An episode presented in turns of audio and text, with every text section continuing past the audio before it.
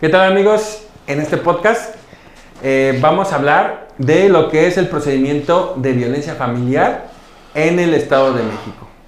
Este procedimiento, pues bueno, como su nombre lo dice, eh, nos habla de que podemos sacar al generador de violencia del inmueble donde habita con los, sus demás familiares. Esta situación pues puede ser eh, demandado eh, bueno, en la vía familiar, que también existe en la vía penal, pero ese es otro tipo de procedimiento. Eh, en la vía familiar se puede promover y el juez familiar va a determinar si es viable el sacar al generador de violencia del de eh, domicilio que habitan en común junto con el generador de violencia. el generador de violencia pues puede ser el padre, la madre, algún hijo incluso o algún tío, pues sobrino incluso, eh, pero no necesariamente puede ser eh, algunos del núcleo familiar eh, precisamente, puede ser cualquier otro con un vínculo colateral. el licenciado Daniel nos va a decir un poquito más acerca de este tema y de la demanda inicial. ¿Qué tal? Buenas tardes audiencia. Em, sí, como nos comenta Licuan, bueno, este es un procedimiento regulado por el Código Civil para el Estado de México, el cual eh, eh, lo ve el juez familiar. Es un procedimiento especial, ya que no se, no se rige por las leyes de los procedimientos ordinarios. Este, como nos comenta el ICUAN, eh, en este tipo de procedimientos lo que se busca es sacar del domicilio al agresor, al, al generador de violencia. En ese caso, eh, hemos visto asuntos en los que es el propio hijo de, nuestro cliente quien le genera violencia. Recordemos que hay varios tipos de violencia, tales como puede ser la violencia psicológica, eh, violencia económica, violencia física, dentro de otras varias, ¿no? Pero esas son las, tres más comunes que nosotros eh, vemos aquí en el despacho. Ahora, este tipo de procedimientos, hacer un procedimiento especial, en el escrito inicial de demanda, nosotros ofrecemos las pruebas con las cuales intentamos acreditar que esta persona genera violencia, tales como pueden ser eh, un documento fehaciente para acreditar este, eh, este hecho, pues pueden ser em, las denuncias. denuncias ante el Ministerio Público, ante la autoridad penal, también pueden ser dictámenes de psicólogos donde ellos detectan el daño en el, en el psique de la víctima donde de, obviamente esta violencia genera estragos en la mente de las personas y un dictamen eh, psicológico nos ayuda a comprobar esa cuestión.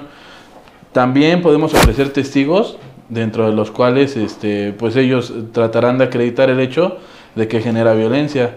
Eh, en ese sentido, pues desafortunadamente hemos tenido varios casos donde la violencia llega incluso a los golpes, ¿no? Ese tipo de hechos obviamente eh, se acreditan, eh, eh, podemos acreditarlos con fotografías también o documentales en video en las cuales esta persona es agresiva y violenta. Esto con, con la finalidad de mostrarle al juez que esta persona pone en peligro la integridad de nuestro cliente. Em, aparte, en este escrito inicial, pues lleva las demás los demás elementos que cualquier escrito inicial llevaría, tales como eh, la designación de los abogados patronos, en este caso eh, los capítulos de hechos, donde vamos narrando cronológicamente los hechos conforme fueron pasando, eh, de los más viejos a los más, recientes. más recientes. ¿Sale? Posteriormente vamos con las pruebas y nosotros, nuestro trabajo como sus abogados es fundamentarlo en el Código Civil. en la parte de derecho, pues nosotros ponemos el fundamento legal del cual viene sustentado este tipo de procedimientos. Así es. Bueno, eh, como ustedes bien saben, eh, estos procedimientos, como ya lo dijo el licenciado Daniel, es un procedimiento especial. Este procedimiento especial eh, tiene una característica muy particular, la cual nos va a explicar la licenciada Jacqueline. Bueno, buenas tardes. Aquí este procedimiento es de tramitación especial y la peculiaridad de esto o una ventaja que nos da es que en el momento en el que nosotros notificamos este procedimiento ordenan que el generador de violencia o presunto generador de violencia se salga del domicilio. ¿Para qué? Pues para salvaguardar a las demás personas y a la víctima como tal. Esta orden la emite también el juez y pues así se tiene que, dar esta medida provisional hasta el momento de determinar eh, la sentencia si es o no es el generador de violencia. Para esto, como lo decía el licenciado Daniel, pues se requiere anexar todas las pruebas necesarias. ¿Para qué? Pues para evitar que, pueda volver a regresar al domicilio si es que genera violencia. Este se llama medida cautelar. La medida cautelar consiste en, eh, bueno, sacar al generador de violencia del domicilio con uso de la fuerza pública e incluso el rompimiento de cerraduras. Hay veces en los que las personas eh, generadores de violencia no quieren salir del domicilio y pues el juez a través de esta orden eh, emite eh, la, la, cuestión de romper cerraduras, es decir, pueden romper las chapas y entrar por generador de violencia y sacarlo por la fuerza, obviamente la fuerza pública, por los policías municipales o en su caso estatales si es que hay la orden y bueno, se saca el generador de violencia con sus pertenencias si es que las recoge y si no es así, pues así con lo que traiga puesto se saca del generador de violencia. En ese sentido se cumple la orden de, eh, medida provisional del juzgado o del juez y también hay otra medida provisional, hay más medidas provisionales que se pueden pedir, las cuales nos va a explicar el licenciado Daniel. Sí, dentro de esas medidas provisionales que el juez nos tiene que dar por oficio al momento de admitir la demanda, está la orden de restricción, en la cual a esta persona pues no le impiden que se acerque a, determinado rango de, distancia, a, en este caso a las víctimas. ¿Esto para qué? Pues para evitar que en un momento donde ya no esté, eh, estén los policías o esté en este caso la ejecutora, esta persona regrese y vuelva a ingresar o, o vuelva incluso a agredirlos, ¿no? Porque son personas violentas. Eh, otra medida cautelar también es la protección de, la fuerza pública, de, por, por, parte de seguridad pública hacia los, afectados. Eh, en este caso, el juez ordena seguir un oficio en el cual, eh, por determinado tiempo, eh, los policías asignados a ese cuadrante tienen que estar velando por la seguridad de esas personas. Incluso se les llega a dar el, teléfono directo del comandante del cuadrante para que en caso de que esa persona llegue a, hacer algún desfiguro, pues le marquen e inmediatamente les brinden la, atención directa. Así es. Eh, en caso de que, por ejemplo, haya em, menores de edad en el, eh, involucrados en, el generador de violencia y la que denuncia o, el que denuncia la violencia, eh, pues se fijan guardia y custodia, pensión alimenticia para los menores de edad, así también para, en caso de que estén casados los, la parte actora y demandada del procedimiento de violencia familiar, eh, se, le da, se le fija una pensión alimenticia a la esposa o esposo que eh, denuncie, eh, más bien demande la, la, violencia familiar y se le estipula esa pensión alimenticia provisional. En este caso puede ser en base a salarios mínimos o en base a descuento de pensión alimenticia en su fuente laboral. Entonces, esas son algunas de las medidas provisionales que el juez estipulará de oficio una vez iniciando el procedimiento de violencia familiar. Lo que continúa con, la notificación y lanzamiento de el generador de violencia familiar sería la eh, continuación del procedimiento, que es como cualquier otro juicio. Es la audiencia inicial, posteriormente se señalan eh, peritos para eh, fijar peritos en psicología y en trabajo social. Posteriormente, una vez que ya se hayan efectuado esas periciales, se señala la audiencia principal y en la audiencia principal se desahoga la testimonial y confesional, declaración de parte, en caso de que se haya estipulado esas em, eh, pruebas eh, de parte de la actora o de parte del demandado. En ese, en ese sentido, el procedimiento de mm, violencia familiar en materia, eh, bueno, promovido en un juzgado familiar, tiene la particularidad de que ya tenemos una orden judicial para salvaguardar a los que reciben que, reciben la violencia familiar y en ese sentido eh, el juez salvaguardará eh, con esas medidas provisionales su integridad física y psicológica. Asimismo, eh, el, procedimiento penal tiene la particularidad de que se denuncia esa situación. El Ministerio Público solamente tiene la facultad para em, mandar la protección de la, víctima de, del delito de violencia familiar, pero no tiene las facultades como el juez familiar de lanzar a la generadora de violencia de la casa. Eh, esa es la particularidad que tiene el eh, Ministerio Público referente al, juzgado familiar. Es por eso que nosotros siempre eh, promovemos en la vía familiar el, procedimiento de violencia familiar. Así también el Ministerio Público no tiene la facultad para fijar pensión alimenticia ni guardia y custodia. Esa situación no tiene la facultad del Ministerio Público, lo que sí tiene el juzgado familiar. Es por eso que vuelvo a, retomar que nosotros eh, preferimos hacer esta situación por la vía de eh, em, la vía familiar, de violencia eh, familiar. Y afortunadamente en la actualidad, hace poquito se abrió un juzgado especializado en violencia familiar en línea. ¿Tú nos puedes dar más de este tema, licenciado Daniel? Sí, bueno, eh, en ese sentido, en lo que nos comenta el Juan, eh, pues el juzgado, el Poder Judicial del Estado de México se está adelantando a estas necesidades y al ser un juicio pues recurrente y, de mucha utilidad en el Estado de México, eh, pues habilitó este juzgado especializado. ¿Qué quiere decir? Que este juzgado solamente se enfoca en ese tipo de procedimientos, por lo cual pues es más, mm, bueno, es más viable llevarlo en ese sentido sin dejar de lado que cualquier juzgado familiar también es competente en este ámbito, bueno, en ese tipo de procedimientos. Algo que también quería hacer mención dentro, bueno, eh, de estos procedimientos es que eh, como tal no necesitamos acreditar la propiedad del inmueble, eh, como en los casos de los ordinarios de reivindicatorios, donde recuperamos la posesión, igual lanzamos a la persona en este tipo de asuntos no necesitamos ser el propietario, no necesitamos tener escrituras a nuestro nombre del inmueble. Solamente basta con acreditar que esta persona pues genera violencia. Es lo único que, el juzgador nos pide para poder efectuar. Esto en base a que pues no se están peleando derechos, derechos reales, bueno, un derecho real son derechos que se tienen sobre los bienes. Son derechos personales.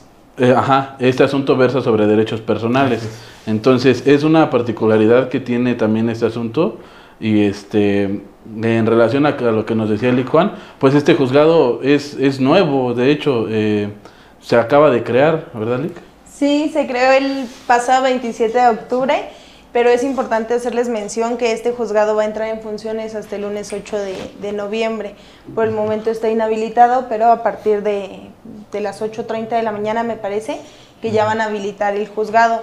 Pues Igual, hay que meter nuestras demandas ahí, ¿no? Sí, este es importante pues hacer la mención que este juzgado se tuvo que crear a raíz del incremento en este tipo de, juicios en el Estado de México también que no solo la violencia la ejercen los hombres, sino que también hay mujeres que ejercen violencia hacia sus parejas, aunque sean pues del sexo masculino.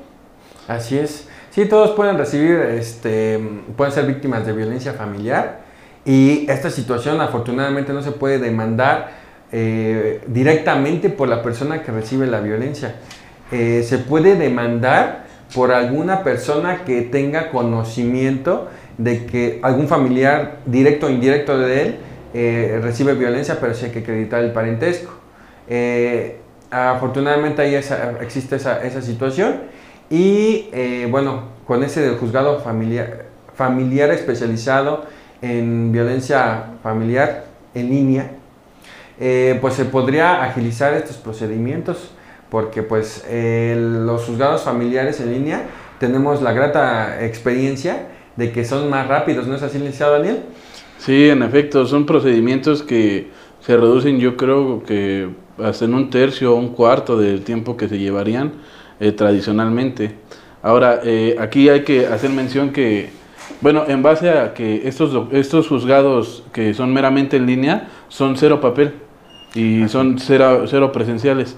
Eh, también hay que considerar que en ese tipo de procedimientos, pues sí tenemos que llevar de diligencias físicas, como es la, la acción base, que es el lanzar a esta persona, la, la, prestación principal, que es lanzar a esta persona al domicilio. Estos se llevarían por medio de exhortos, donde el, el, juez en línea, juez familiar en línea, eh, manda un exhorto, ya sea electrónicamente si es a un juez del Estado de México, eh, incluso hasta la Ciudad de México se puede mandar electrónicamente el exhorto Eh, en los demás, pues el juez nos emite un exhorto, el cual nosotros tal cual nos lo suben al sistema, lo imprimimos y se puede ir a presentar a la oficialidad de cualquier juzgado. Eh, ya es ahí es cuando el personal encargado ya físicamente eh, del juzgado exhortado es quien va y lanza a esta persona, ya con el uso de la fuerza pública, como nos comenta el Juan. Ya con la orden del juzgado o este, familiar, sea civil, bueno, sea familiar en línea o sea familiar tradicional, eh, pues obviamente eh, lo hará en ese sentido. Eh, bueno, no sé si quieran agregar algo más referente a este tema, que la verdad es un tema muy, muy, este, muy amplio, pero que pues afortunadamente hay muchos beneficios eh, que nos da al efectuarlo en vía línea y con todas esas facilidades que antes no había. Yo llevo, llevo en esto 17 años y antes era todo un tema eh, ir a sacar a alguien que, generaba violencia de su casa porque se tendrían que salvaguardar mucho sus intereses, eran eh, bueno, tres eh, llamadas de advertencia, ya el último era el arresto y luego del arresto, pues a ver si se sacaba de su casa. Entonces era un tema muy complejo, muy complicado. Este, y bueno, en, la actualidad esa situación ya no se ve. Afortunadamente hemos visto que los juzgados están aún más contundentes con los generadores de violencia y con eh, la violencia de género también en algún sentido, porque luego los, los generadores de violencia ejercen también genera- eh, eh, violencia de género. Pero bueno, ese, eso en cuanto a este tema, no sé si quieren ustedes agregar algo más. Sí, eh, también eh, muchas veces lo que hacen las generadoras de violencia es que llegan y incluso sacan hasta las escrituras de la casa diciendo que es su casa, que ellos la compraron, que no lo pueden sacar. Eh, aquí hacemos hincapié y nos ha pasado que aunque sean los propietarios, van para afuera porque están generando violencia. ¿Sí? Y va por una orden del juez y ya una vez dictada la diligencia, no hay forma de que esta persona regrese al domicilio a menos que acredite mediante las periciales ordenadas por el juez familiar que él no genera violencia o que en dado caso la generó, pero que está tomando terapia para poder evitarlo. Entonces, son candados de seguridad que el juzgado pone para a efecto de salvaguardar la integridad de, de- de, en este caso, las víctimas. Y bueno, por último, me gustaría agregar a toda la audiencia, eh, a, a- la audiencia en general, que si tienen eh, violencia en su casa, que de cualquier tipo, pues se acerquen a un abogado, en este caso eh, puede ser un abogado particular o se pueden acercar a un abogado de oficio, a efecto de que, de que pues dejen de sufrir eso. El tabú es que eso no se puede quitar, que solamente es ante el Ministerio Público y, no le dan trámite, pero pues nosotros estamos dando la información a efecto de que pues sal- salvaguarden su seguridad. Eh, de igual manera, a los abogados, a nuestros compañeros, colegas, abogados, eh, si ustedes tienen alguna duda respecto a este procedimiento, pues igual nos pueden mandar mensaje por redes sociales y pues le podemos brindar el apoyo que, que también nosotros del- de la experiencia que tenemos en este tipo de asuntos aquí en el Estado de México. Bueno, de mi parte sería todo. Así es. ¿Usted, licenciada este, Jacqueline? Pues nada más invitar a, a quien sufra de violencia en su casa que se acerque con un abogado y que le den trámite a este juicio, que es bastante rápido y que la verdad tiene bastantes beneficios para las personas que, que están padeciendo de, violencia. Así es. Entonces, eh, pues damos por finalizado este capítulo de podcast y síganos para mar- más contenido referente al mundo jurídico. Thank you.